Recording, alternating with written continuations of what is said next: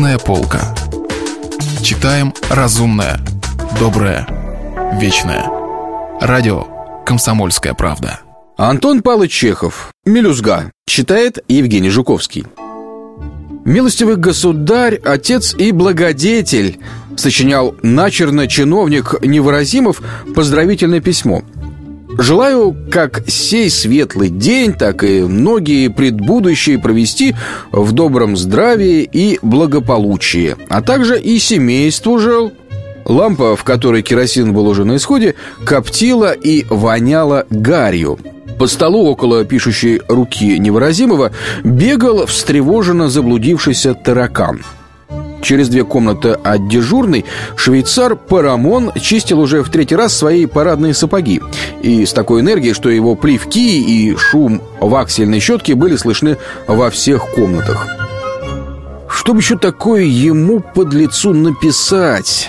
Задумался Невыразимов, поднимая глаза на закопченный потолок. На потолке увидел он темный круг – тень ад абажура. Ниже были запыленные карнизы, еще ниже стены, выкрашенные во время уна в сине-бурую краску. И дежурная комната показалась ему такой пустыней, что стало жалко не только себя, но даже таракана. Я-то отдежурю и выйду отсюда, а он весь свой тараканий век здесь продежурит, подумал он, потягиваясь. Тоска Сапоги себе почистить, что ли? И еще раз потянувшись, невыразимо лениво поплелся в швейцарскую. Парамон уже не чистил сапог. Держа в одной руке щетку, а другой крестясь, он стоял у открытой форточки и слушал. «Звонюц», — шепнул он невыразимову, глядя на него неподвижными, широко раскрытыми глазами. «Ужас!» Невыразимов подставил ухо к форточке и прислушался. Форточку вместе со свежим весенним воздухом рвался в комнату пасхальный звон. Рев колоколов мешался с шумом экипажей, из звукового хаоса выделялся только бойкий теноровый звон ближайшей церкви, да чей-то громкий визгливый смех. «Народу-то сколько!» — вздохнул Невыразимов, поглядев вниз на улицу, где около зажженных плошек мелькали одна за другой человеческие тени — все к заутренне бегут. Наши-то теперь, небось, выпили и по городу шатаются. Смех-то этого сколько, разговору. Один только я несчастный такой, что должен здесь сидеть в этакий день. И каждый год мне это приходится. А кто вам велит наниматься? Ведь вы же не дежурный сегодня. А заступов вас за себя нанял. Как людям гулять, так вы и нанимаетесь. Жадность? Какой черт жадность? Не из чего и жадничать, всего 2 рубля денег да галстук на придачу. Нужда, а не жадность.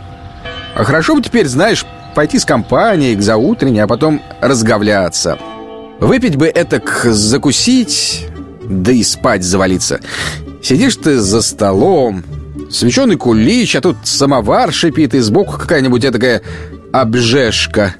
Рюмочку выпил и за подбородочек подержал. А оно и чувствительно человеком себя чувствуешь. Эх, пропала жизнь. Вон какая-то шельма в коляске проехала, а ты тут сиди да мысли думай. Всякому свое, Иван Данилович. Бог даст, и вы дослужитесь. В колясках ездить будете. Я-то? Ну нет, брат, шалишь. Мне дальше титулярного не пойти, хоть тресни, я необразованный. Наш генерал тоже без всякого образования, одначе ну, генерал, прежде чем это достигнуть, э, сто тысяч украл. И осанка, брат, у него не та, что у меня. С моей осанкой недалеко уйдешь. И фамилия приподлейшая, невыразимов. Одним словом, брат, положение безвыходное. Хочешь, так живи, а не хочешь, вешайся. Невыразимов отошел от форточки и в тоске зашагал по комнатам. Рев колоколов становился все сильнее и сильнее.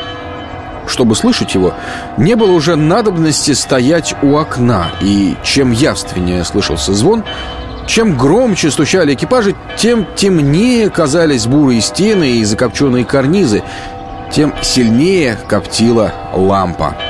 «Нечто удрать с дежурства», — подумал Невыразимов. Но бегство это не обещало ничего путного — Выйдя из правления и пошатавшись по городу, Невыразимов отправился бы к себе на квартиру, А на квартире у него было еще серее и хуже, чем в дежурной комнате. Допустим, что этот день он провел бы хорошо, с комфортом, но что же дальше? Все те же серые стены, все те же дежурства по найму и поздравительные письма. Невыразимов остановился посреди дежурной комнаты и задумался.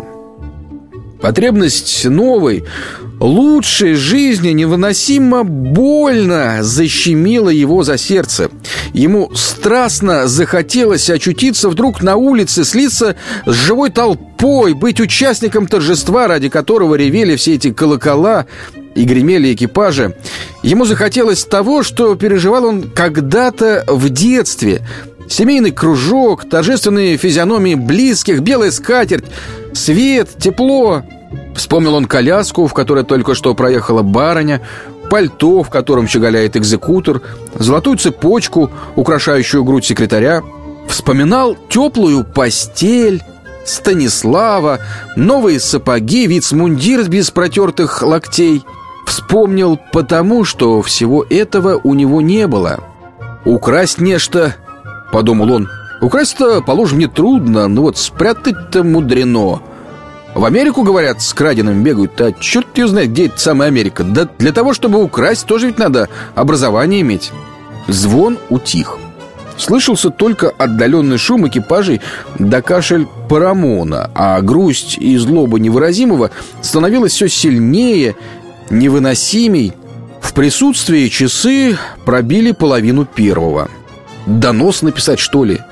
Прошкин донес и в гору пошел. Невыразимов сел за свой стол и задумался. Лампа, в которой керосин совсем уже выгорел, сильно коптила и грозила потухнуть. Заблудившийся таракан все еще сновал по столу и не находил пристанища. Донести-то можно. Да как его сочинишь? Надо со всеми экивоками, с подходцами, как Прошкин. А куда мне? Такое сочиню, что мне ж потом и влетит. Бестолочь, черт возьми меня совсем. И невыразимов, ломая голову над способами, как выйти из безвыходного положения Уставился на написанное им черновое письмо. Письмо это было писано к человеку, которого он ненавидел всей душой и боялся от которого 10 лет уже добивался перевода 16-рублевого места на 18-рублевое. «А, бегаешь тут, черт!» Хлопнул он со злобой ладонью по таракану, имевшему несчастье попасться ему на глаза.